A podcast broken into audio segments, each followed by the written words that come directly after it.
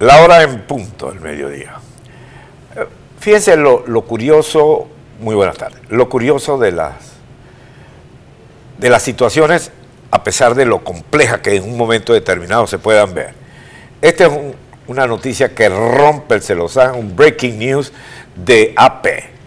La economía de Estados Unidos creció el año pasado al ritmo más rápido desde la presidencia de la época de la presidencia de Ronald Reagan, recuperándose de la recesión del coronavirus del 2020. El Producto Interno Bruto se expandió 5,7% para todo 2021 y una tasa anual de 6,9% de octubre a diciembre.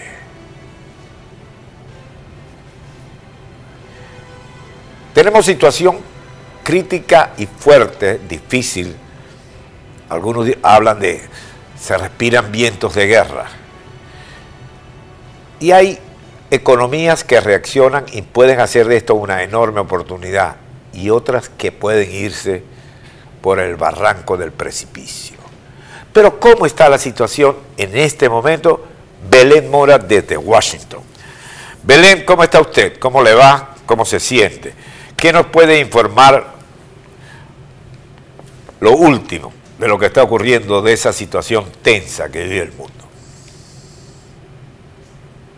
Muy buenos días, Leopoldo. Buenas tardes. Ya un gusto estar en contacto contigo y con tu audiencia. Y por supuesto que nosotros aquí muy pendientes de lo que tiene que ver con las últimas informaciones que hacen a este conflicto y a esta crisis que se está eh, dando eh, en, en Europa, pero también que tiene su impacto, por supuesto, aquí en Estados Unidos.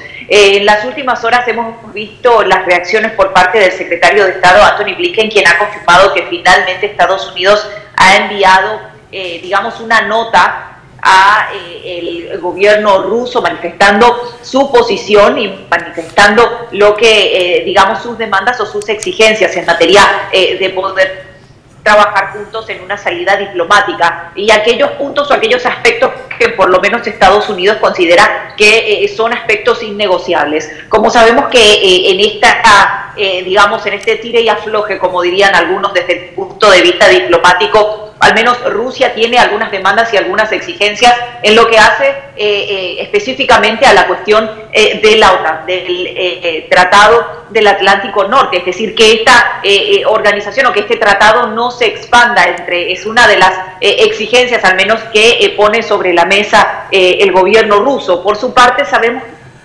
Estados Unidos junto con sus aliados eh, europeos están trabajando eh, bajo, eh, digamos, otras, otros parámetros y eso es lo que el gobierno de Estados Unidos ha presentado según las propias declaraciones del secretario de Estado Anthony Blinken. Y por supuesto nosotros estamos muy pendientes de estas reacciones que se generan también desde Europa, pero como decía al inicio, que tienen su impacto aquí en Estados Unidos. Por en cuanto aparentemente no existe Por ejemplo, Belén, señal. Belén, perdone que le interrumpa.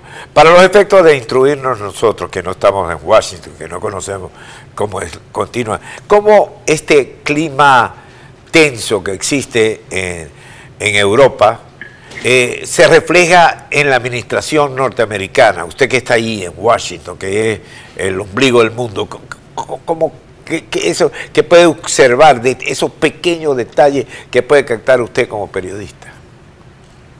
para ilustrar. Efectivamente.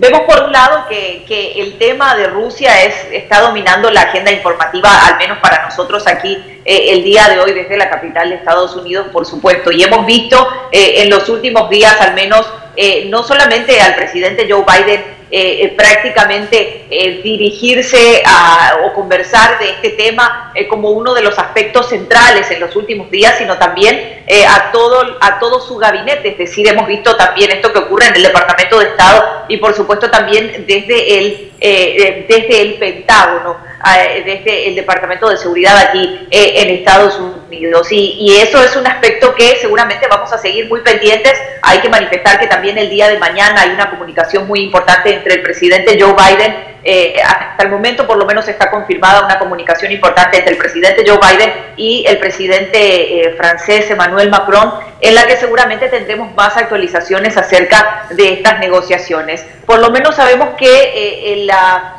eh, el ámbito diplomático, digamos, las cartas diplomáticas aún no están agotadas por parte de la administración y también por parte de los líderes eh, europeos. Se busca, eh, por sobre todas las cosas, evitar algún conflicto bélico o que esto pueda elevarse a un nivel de agresión mucho más alta. Es decir, las cartas diplomáticas todavía siguen sobre la mesa. No obstante, por otro lado, también hemos visto que hay, eh, digamos, otras salidas, otros aspectos, otros ámbitos que se están eh, eh, manejando también. Así que vamos a estar, Leopoldo, muy pendientes acerca, acerca de lo que ocurre en las próximas horas, que seguramente esto seguirá en desarrollo y para nosotros es, es crucial todo lo que pueda pasar en las próximas horas.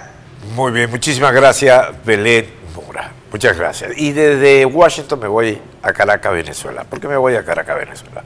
porque también tenemos una situación interesante.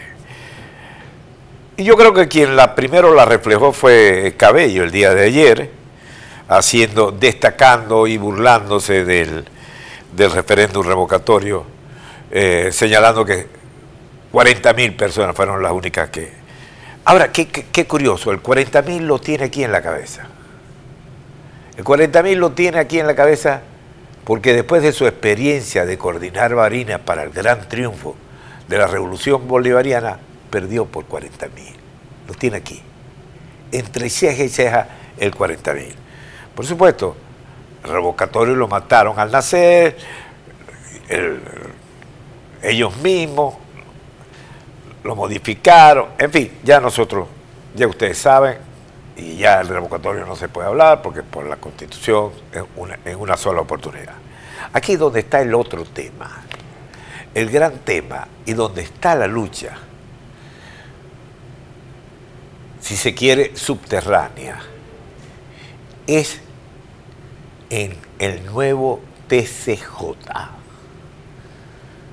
en el dominio de las salas.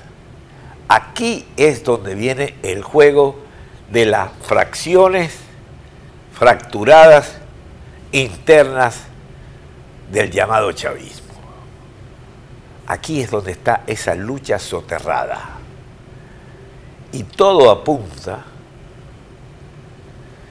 que Rodríguez, una vez más, hábilmente manejando,